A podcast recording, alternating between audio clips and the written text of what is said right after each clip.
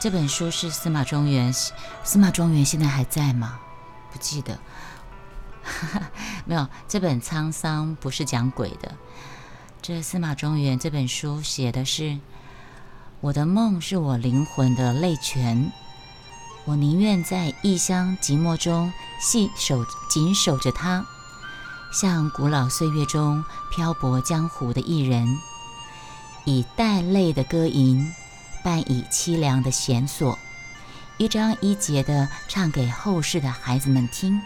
中国曾是那样的中国，虽然我所能记忆的只是千万片烟云当中小小的一片烟云。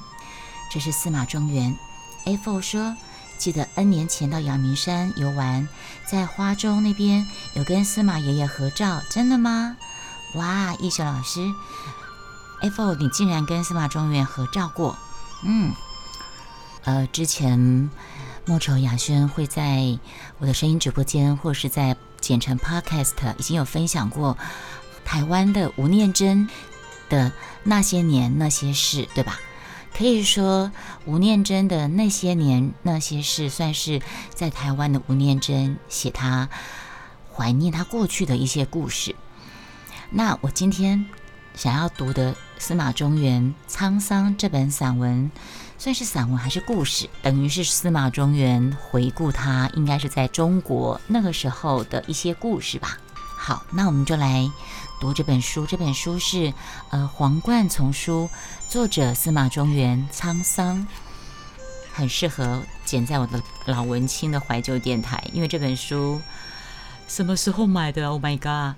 著作完成日期一九八八年。好，已经不记得这本书哪来的了。好沧桑。幼小的时候，听到酒醉的老人说起这两个字，会觉得怪怪的，十分难懂。后来在战乱中逐渐懂得了，却没有经过任何语言的解释。生活的本身就是一种教育，从他领悟到的，才算是真的懂得吧。尤其是四姑父、四姑丈那一家人，给我的印象更是异常深刻。真正说来，他只是无数沧桑变化中的一朵云。初次见到四姑父，是在沿河边热闹的集市上，河岸上满是亮灼灼的阳光，码头边靠着多艘的盐船，搭上长长的跳板。扛夫们精赤着上身，露出晶石结状的肌肤，来回的奔忙着，卸下沉重的盐包。四姑丈穿着深蓝色的绸大褂儿，戴着一顶很讲究的凉帽，手里拿着一把小算盘，耳朵上横夹着一支铅笔，站在一把大秤的前面。每一包盐上秤的时候呢，他要看秤。报出准确的斤两，然后再立即拨动算盘，计算出那包盐的进价，流水般的报出来，让坐在一边桌案上管账师爷登记，并且填妥斤两卡，坠在盐包的脚上。说起来，他也只是盐站里雇请的伙计，俗称看秤师傅，但四姑丈的地位却是顶重要的。盐站进出货的快慢、斤两和价格，全操在他一个人的手上。其实是这样子的，我之前念吴念真的那些年那些事，你们可以把它想象成是台湾台湾过去故事的一些小片段。那今天念的呃司马中原的《沧桑》这本书呢，你就可以脑袋就可以浮现出在中国内地呃那个时候。很像我们看古装剧，看古装剧，满清末年啊，或什么时候？对，清，呃，明末，呃，清末明初那个时候的背景。老实说，我这位嫡亲的姑父，这个我是指司马中原啊，在我们的家庭里是遭人误意的人物。怎么说呢？在我的五位姑丈当中，他的家世最差，本身也没有读多少书。早先在码头上打工混饭，飘飘荡荡的很不踏实，好在姑丈很聪明，在算盘上下过功夫，记性好，待人和气，广结人缘，很能够替东家招揽顾客，因此在盐市上混出了头。哎，我们看了多年的那个陆剧，不是都有什么曹帮、盐帮啊、青帮，对不对？那个江湖人物啊，对，盐市盐帮也是一个帮啊，许多大盐站争着请他。他尽管混得很风光，在我们家族的眼里，他仍然是一个没有根底的暴发户。尤其是年纪大的长辈，都打心底瞧不起他。毕竟中国人传统的就是重士农嘛，士农工商，商是排在最后面的。士农工商排行来讲的话，特别是这种在码头跑盐帮的。在世人以士大夫为居首的中国传统社会里，会觉得是地位比较低下的，对吧？所以呢，四姑丈对岳家的歧视并不难堪，反而在逢年过节的时刻的时候呢，都准备了厚厚礼，尽他的半子之责。对岳母更是嘘寒问暖，关怀备至。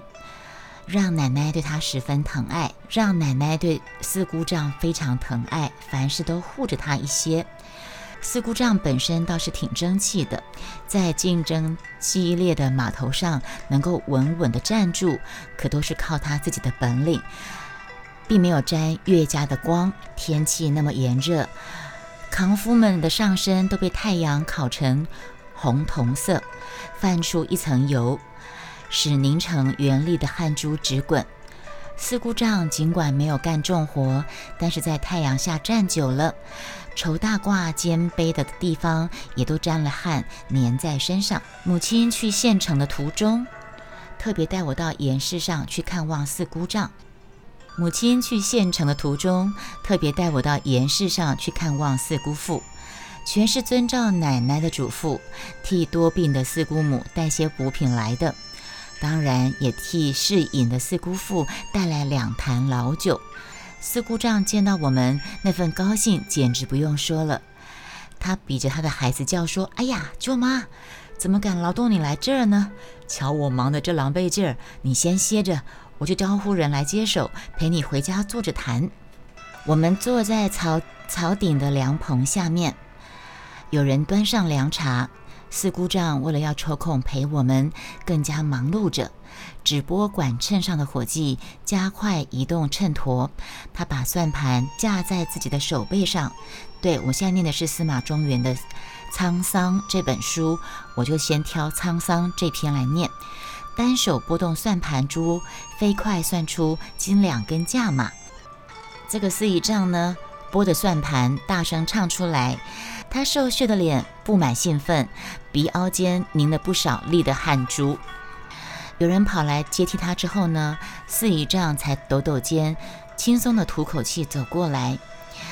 他说：“我已经叫人雇车去了，车一来就接你们回家。”他说：“那人老是想着你们呢。”四姑丈的家坐落在离盐市不远的河堆上。前门临着河，太阳光在河坡上摇成万道金蛇。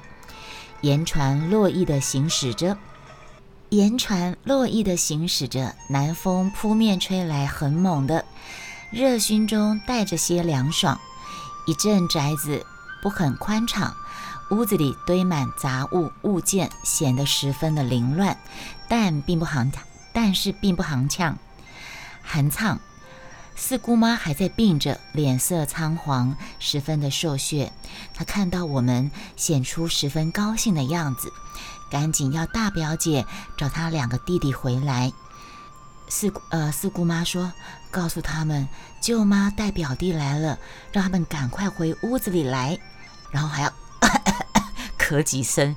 四姑姑就说：“男孩子也惯了，在屋里待不住的。”母亲就说：“我们家也一样啊。”这个是司马中原回忆他小时候的故事，所以这个我就指司马中原了。司马中原跟着妈妈去探望四姑丈跟四姑姑，母亲就说：“哎呀，都是没上骆，都是没上骆驼的野马，骆头的野马。”四姑丈就说了：“男孩子就得野一点才好嘛，有冲劲，有闯劲，才能够闯出一片天下来呀。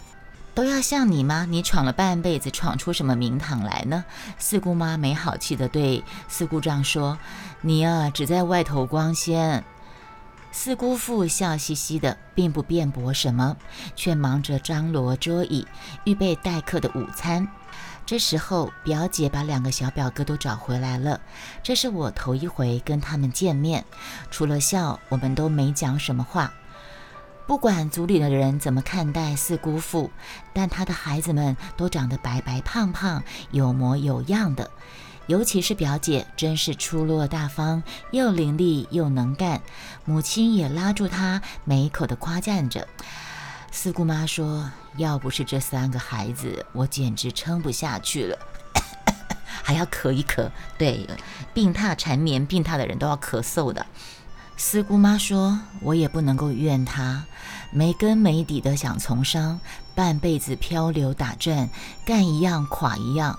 上回开酱园垮了，他留下几十口酱缸，堆垃圾般的堆在屋后。更早开油行垮了，油缸油篓也都留着。喝醉了酒，嚷着要副业，我看是全无指望了。唉。”和四姑妈哀沉的论调完全相反。四姑丈一旦握了酒杯在手上，就仿佛握住了他幻想的世界。他说起他的油行跟酱园，早晚一定会复业。他要让孩子们供书上学，接受最好的教育。他充分自信的语言，使整个桌面都光亮了起来。吃了午饭，表姐带我到院子里玩弹珠。她里面的朋友有谁玩过弹珠呢？然后呢，吃了午饭，表姐带司马庄园到院子里玩弹珠。过后呢，就跟着母亲坐人力车进县城去了。第二次见姑父是在他老家集镇上，他也是我们去县城去路过那里，顺道停留去看他的。听说四姑丈失了业，搬到一处旧祠堂改成的大杂院里。我们找很久才找到那个地方。姑丈离开了原来的工作，搬到一处旧祠堂改成的大杂院里。你们可以想象我们看的陆剧那种大杂院，很多人住在一起的大杂院。我们找了很久才找到那个地方。他住在前屋的右厢房，一共两间屋。一共两间屋，风之都玩不用钱的。一间全堆着酱缸和破旧的油缸，另外一间住人也堆得像垃圾堆。四姑妈衣衫破烂，坐在走廊的木椅上做针线。表姐忙替人家洗衣服。母亲看到这个光景，心里很难过，硬塞给四姑妈一叠洋银，要她留着谨慎花用。母亲跟四姑妈说了：“一大家人，日子总要维持啊。”母亲这么说。奶奶过年过八十了，来往颠簸不得。但是奶奶成天总念叨着你，还有你的孩子们。司马庄园的妈妈口中的奶奶，应该就是四姑妈的妈妈，娘家的妈妈。四姑妈就说了：“哎，我两腿闹风湿。”走一点路就痛得不得了。四姑妈说：“严氏上闹哄哄的乱局，如今私盐昌盛，官氏的盐局没法子维持了，所以老爷就是四姑丈就失了业，看上去老了很多呀，老了很多，成天跟人合计如何如何另谋生活的路子，依我看也是空谈呐。”依靠他绝不是法子，所以呢，我就接些针线活来做，要丫头帮人家洗衣裳。唉，可怜我这个丫头，一个才十来岁的孩子，忙得像小媳妇似的，媳妇得来的钱还不够他爹喝酒呢。这个这篇是沧桑啊。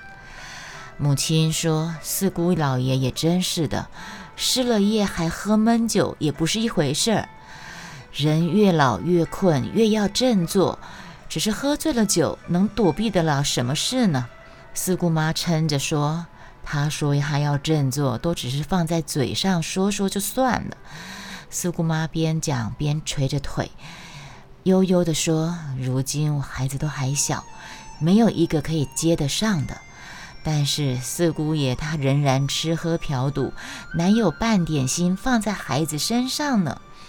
哎，我也不能说他是坏人，只是啊，他自幼浪荡惯了，改不了脾气，收不了心。有时候他对家还是蛮好的，改不了脾气，收不了心。有时候他对家还是蛮好的。”四姑姑说：“我过门这么多年，他没有跟我斗过嘴，也从没有给我脸色看。他不是不知错的。”司马中原的妈妈就跟姑姑说：“奶奶交代我告诉你，两个男孩都要进私塾去念书，可以送到他身边去。他又要长工运一车粮过来，帮四姑老爷度过这段失业的日子。”如果你缺钱的话呢，大哥会想法子，你千万把心放宽呐。你看，这就是有娘家人的好处。有娘家人的好处就是，当你老公失业了，靠不住，如果你娘家人可以互相帮衬着，你看。娘家可以互相给这个嫁出去的，但是老公失业又吃喝嫖赌，他就说：如果你的儿子要念书，送回老太太那边身上去，送回老老太太身边去，然后你大哥会送一车的粮过来，然后又给他一些钱。四姑妈要表姐去找四姑丈，我们一等再等，等到要告辞的时候呢，四姑丈才匆匆赶回家来。他穿着破旧的黑香云纱的褂裤，头发胡子久没清理，像一把乱草。见到母亲，说了很多抱歉跟客套的话，表示他正在想法子把酱园副业，只要租到适当的房子，一切应该都没有问题的。这是司马中原去看他四姑丈的时候，表示他正在想办法要把酱园复业，只要租到适当的房子，一切应该都没有问题。日军打进县城的前一前一年夏天，我最后一次见到四姑父，他们又搬了一次家，住在镇稍高堤下的一一栋旧屋里。听说他生病了，母亲带着我专程雇车去看他。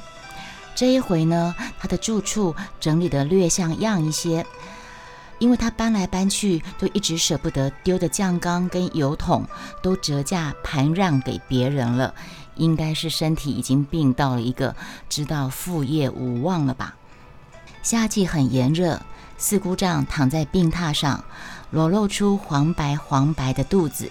他本是高挑瘦削的人，挺着一个大的出奇的肚子，实在很奇怪。他脸色蜡黄，那就是肝病了。肝病的人不就会脸色蜡黄吗？然后肚子突突很大嘛，对不对？胡渣子青黑青黑的，眼睛转动着，还能认出我们。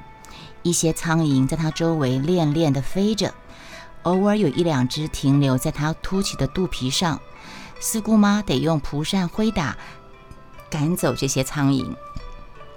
四姑丈虚弱地说：“我这辈子不是不尽力，我只是运气不好。”他虚弱地说：“油行跟酱园都没有副业，说病就病倒了。冬天好久不见。”母亲安慰四姑丈说：“母亲安慰病中的四姑丈说。”病不要紧，只要调理调养，早晚会好的。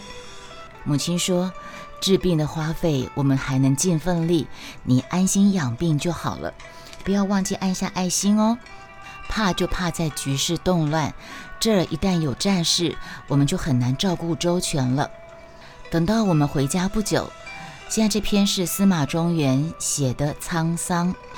我们回家不久，四姑丈就辞世了。”丧礼的时候我没有去，这个我是指司马中原，但有着一份奇幻的感伤，觉得人生真的像梦，变幻太大也太快了。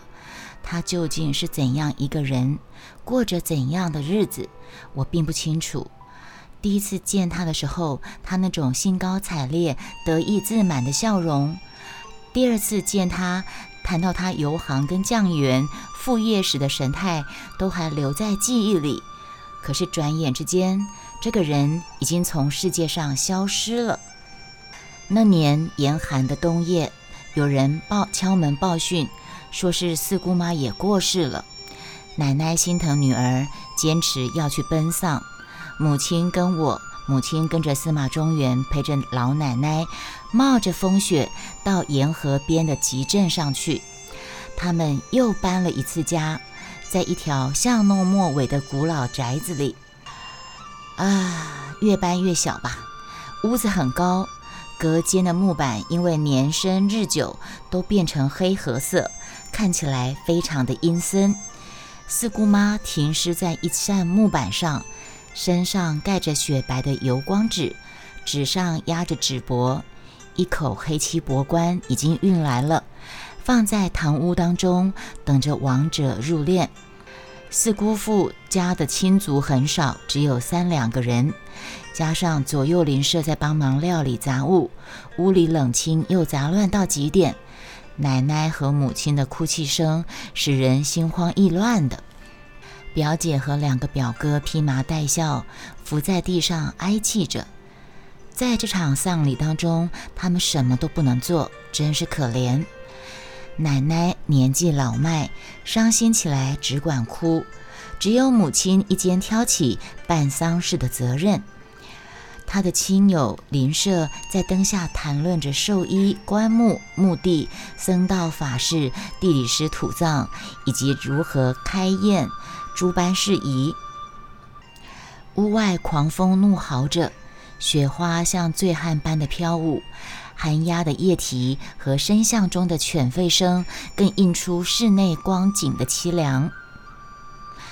办丧事处处都需要钱。幸好母亲有准备，才能够在大风雪中连夜请人半妥着收敛入殓。我被安排在内间的床上，半睡半醒的朦胧中，哀嚎哭声像一条纠结的绳子，把人捆在半空中游荡游荡着。国民情人，欢迎加入直播间。我们一共在那里停留了三天。风雪初停时，把四姑妈。葬妥才回家。四姑父家有位堂兄，愿意照顾三位父母俱已亡故的孤雏，但他的家境也不富裕。奶奶答应每年贴补他三担粮食，并且交代表哥跟表姐可以随时回外婆家住一段日子。我们回家不久，县城就沦陷了。我离家逃难，司马中原离家逃难，再也没有机会见到表哥跟表姐。听人说，两个表哥每年都到我们南乡的田庄上去拾麦，奶奶再给他们一些钱跟粮，带回去贴补生活。表姐呢，在一家刺绣店学刺绣，已经能够自立谋生。又说他的叔叔已经将她许配给人家，是当地姓张的大户，日后嫁过去不会缺少衣食的。乱世里，亲友零落，家人分散，谁也顾不到谁。能够多听到一点家乡的消息，总是好的。尤其是四姑父家的表姐表哥，我们虽然是至亲，但只有短暂的相处。他们命运的悲惨常在我心底盘旋，自身虽在浪途上，但也常默祷他们平安。抗战胜利后，我回家就读县城的中学，这个我是指司马中原哦。表姐就嫁在县城附近的镇上，每次经过那座集镇，我都想去看望表姐，但那座集镇很大，我根本不知道表姐住在哪里。有一次跟那里出生的同学谈起，他立即表示他跟表姐很熟，原来他也住过祠堂的大杂院。我写了封信，托他回家时带给表姐。不久，表姐回了一张字条，约我礼拜天下午一点，她婆婆午睡的时候，她溜到后门口跟我见面。我喝个水。我按照约定的时间，由同学带领着。到表姐住宅后门等着，过一会儿，呀的一声门响，表姐真的溜出来，怯怯地站在门廊边。她穿得非常的素净，鬓上还带着一朵白花。听说她公公刚去世，她正在为公公戴孝。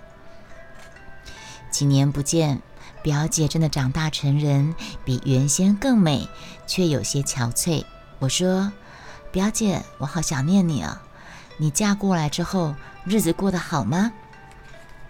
表姐她呆呆地望着我，眼睛红红湿湿的，突然一把抱住我，抱得紧紧的，低声的啜泣着说：“人家都巴望嫁给高高门大户的人家，可是我从没有指望过。父母没了，叔叔做的主，他赚了聘金，等于把我卖在这里。我有苦对谁说呢？听表姐的话，下回不用再来看我了。”这些年，外婆、舅妈，你们都对我太好。如果没有你们帮忙，我父母都入不了土。我那两个弟弟都已经送进店去学手艺，日后靠你的地方还很多。我婆婆快，我婆婆快醒了，我要进屋里去了。欢迎玲玲加入直播间。一松手，啜泣的表姐就消失在我面前。我待在门边。仍然能够听到她渐远的啜泣声，她仿佛并他仿佛并不是真实的存在，而是一场梦魇。因为这一别就是大半生，我不可能跟他再见第二次面了。再见，再说一句话，时空跟环境完全斩断了亲情。至于我那两位表哥，一个听说逃难时候患热症死在上海。另外一个音讯渺然，生死茫茫，说打听吗？我连他的名字我都记不起了。战乱离乱的日子，这样的故事是最平凡的。成千上万的生离死别，写完整个民族的沧桑，我这一点失落的怅然，又算得了什么呢？我们先念完了司马中原的这篇沧桑。